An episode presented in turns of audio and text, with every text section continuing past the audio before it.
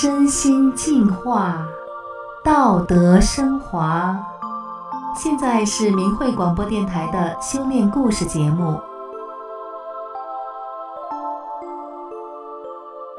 听众朋友您好，我是宋阳。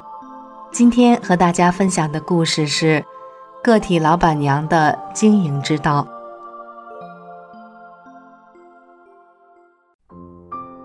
故事的主人公是一位个体饭店的老板娘，她的经营之道就是把所有的员工都当作亲人对待，而员工们也把饭店当作自己的家，大家都亲切地称她为老娘。她经营的饭店从餐饮质量、饭店卫生到服务员的素质，在全市餐饮业中都排行第一。来吃饭的人不提前预订，几乎没有座位。搞经营的人都知道，把所有员工当作亲人对待，做起来太难了。他是怎么做到的呢？让我们一起来听听他的故事。我今年五十九岁，修炼法轮大法二十年来，无病一身轻，皮肤白里透红，光滑细腻，没有皱纹。第一次见过我的人都以为我才四十多岁。我扛五十斤大米，一口气儿上三楼，脸不变色，气不喘，这一切都是大法的恩赐。我原来身体不好，三十多岁就经常病休，后来提前办了病退。一九九八年修炼法轮大法之后，所有的病都好了，我就开了一个小饭店。最初只租了一个包房，里面摆了四张小桌。后来自己贷款买了六百多平米、三层楼的大饭店，在经营饭店的过程中，我严格按照法轮大法真善忍的法理要求自己，所以无论从菜品的质量、饭店的卫生，还是服务员的素质，都在全市餐饮业排第一。来我家吃饭的人，如果不提前预订，几乎没有座位。每天早晨，我都亲自给服务员开晨会、做培训，小到玻璃杯怎么才能擦得透亮干净，没有手印；大到言传身教，按照真善忍做好人。所有员工都明白法轮大法的真相，都知道法轮大法好。我把所有的员工都当作亲人对待，饭店的服务员都亲切地管我叫老娘。有个男孩，十七岁，又瘦又小，家在外地农村。父亲去世后，母亲带他改嫁到了当地。我收留了他，并在生活上照顾他，不但给他提供生活用品，还给他买衣服，尽量不让他花自己的工资，让他攒下钱拿回家给生病的母亲看病。有一天午饭后，我看见他捂着肚子很痛苦，就问他怎么了。他说：“老娘，我肚子疼。”我看见他前胸鼓起一个大包，像扣着的碗，骨头突出，就问他胸疼不疼。他说不疼，指着胃说：“肚子疼，吃不下饭，几乎每天都疼。”我根据生活经验判断，他家生活困难，造成营养不足，脾胃不和，胸部骨头突出，是严重缺钙。我心想。十七岁正是青春期长身体的关键时期，这样的身体将来咋办啊？我是大法弟子，师傅让我按照真善忍做好人，我应该把他当做自己的孩子一样对待。于是我就上药店给他买了两大包药，回来后每天嘱咐他按时吃药。两大包药吃完后，他的胃不疼了。前胸的骨头也基本上长平了。一年后，他的身高长到了一米七八，体重由八十多斤增加到一百六十多斤。我发现他身上生虱子了，就每月给他买澡票洗澡，还给他洗衣服。要是在修炼法轮大法之前，这我是绝对做不到的。我的言行让员工们都感受到，这里就是他们的家。大法弟子是真正的好人，法轮功是被冤枉的。有个农村孩子老虎，十六岁，长得虎头虎脑。我看他年龄小，就让他先干点摘菜的零活。有一天下午，他和一个服务生开玩笑，双腿起跳转圈儿，落地时腿疼的站不起来了，呲牙咧嘴的直喊“哎呦”。我赶快跑到厨房，看见他疼得满头大汗，就带他打出租车去了医院。拍片的结果是小腿骨震裂了，医生给打上了石膏，开了一些药。我又打车把孩子送回家，我承担了全部的费用，并隔三差五的让服务生给他送专门补养身体的菜。老虎休息了一个月，我也照常给他开工资。家长非常感谢我。一个月后，老虎觉得过意不去，非要回饭店上班，我就照顾他。让他坐着摘点菜，象征性的干点零活。不长时间，老虎的母亲去世了，我又送给他两千元钱作为母亲的安葬费。丽娜是老虎的姐姐，初中没毕业就在外面打工。他母亲去世后，看到我对他弟弟那么好，就来我饭店做服务员了。一天中午正忙的时候，我无意间发现丽娜站在贵宾包房门口。眼泪像断了线的珠子，止不住的流。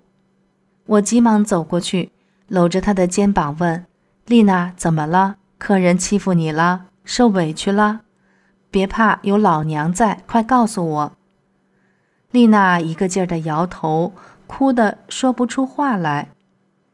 丽娜边流泪边说：“老娘没人欺负我，我是感动的哭了。”丽娜说。今天的客人都是很有身份的人，我按照您平时培训给我们的礼仪来介绍每道菜品。介绍完以后，客人们都给我鼓掌。一位客人问我是什么学历，哪个大学毕业的，我说我初中都没毕业。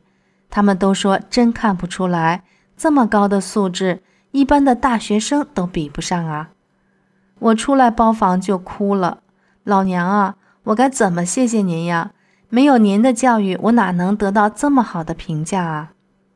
餐饮业人员流动量大，一直是难解的课题。有的饭店招服务生试用三天，不给开工资就让走人。但我是大法弟子，哪怕招聘来的人只干一天，我都给开工资。在我这儿工作的员工，我从未克扣过他们一分钱。一天，一个十八九岁的男孩前来应聘传菜生，试用期三天后没打招呼就走了。我想给他开工资，也找不到他，留的联系电话也打不通。几天后，警察带着他来到饭店找我，问：“这小子在你饭店干过传菜生吗？”我回答：“是啊，做了三天。我想给他工资，也联系不上他。”警察说：“你饭店没丢什么东西吗？”我说没丢啊，警察就问他：“你怎么没偷他家的东西啊？”他说：“这个老板娘对我太好了，我不忍心下手。”从警察口里得知，他是个小偷，专门在各大酒店以应聘传菜生的方式行窃。这次行窃被客人发现，报了警，警察就带他挨家饭店对质。我家是他唯一没有行窃的饭店。一天中午正忙着，领班跑来说：“老娘，客人说手机落在饭店不见了。”我赶紧过去，服务生吓得脸色青白，唯唯诺诺地说：“我收拾桌面时没见到手机。”我转问客人手机多少钱买的，然后取钱还给了客人，对他们说：“既然在我们饭店丢的，我们就有责任赔偿您，也希望您下次就餐时。”看护好自己的物品，客人特别感动的走了。第二天早晨开晨会的时候，我就客人丢手机的事情培训大家以后如何处理。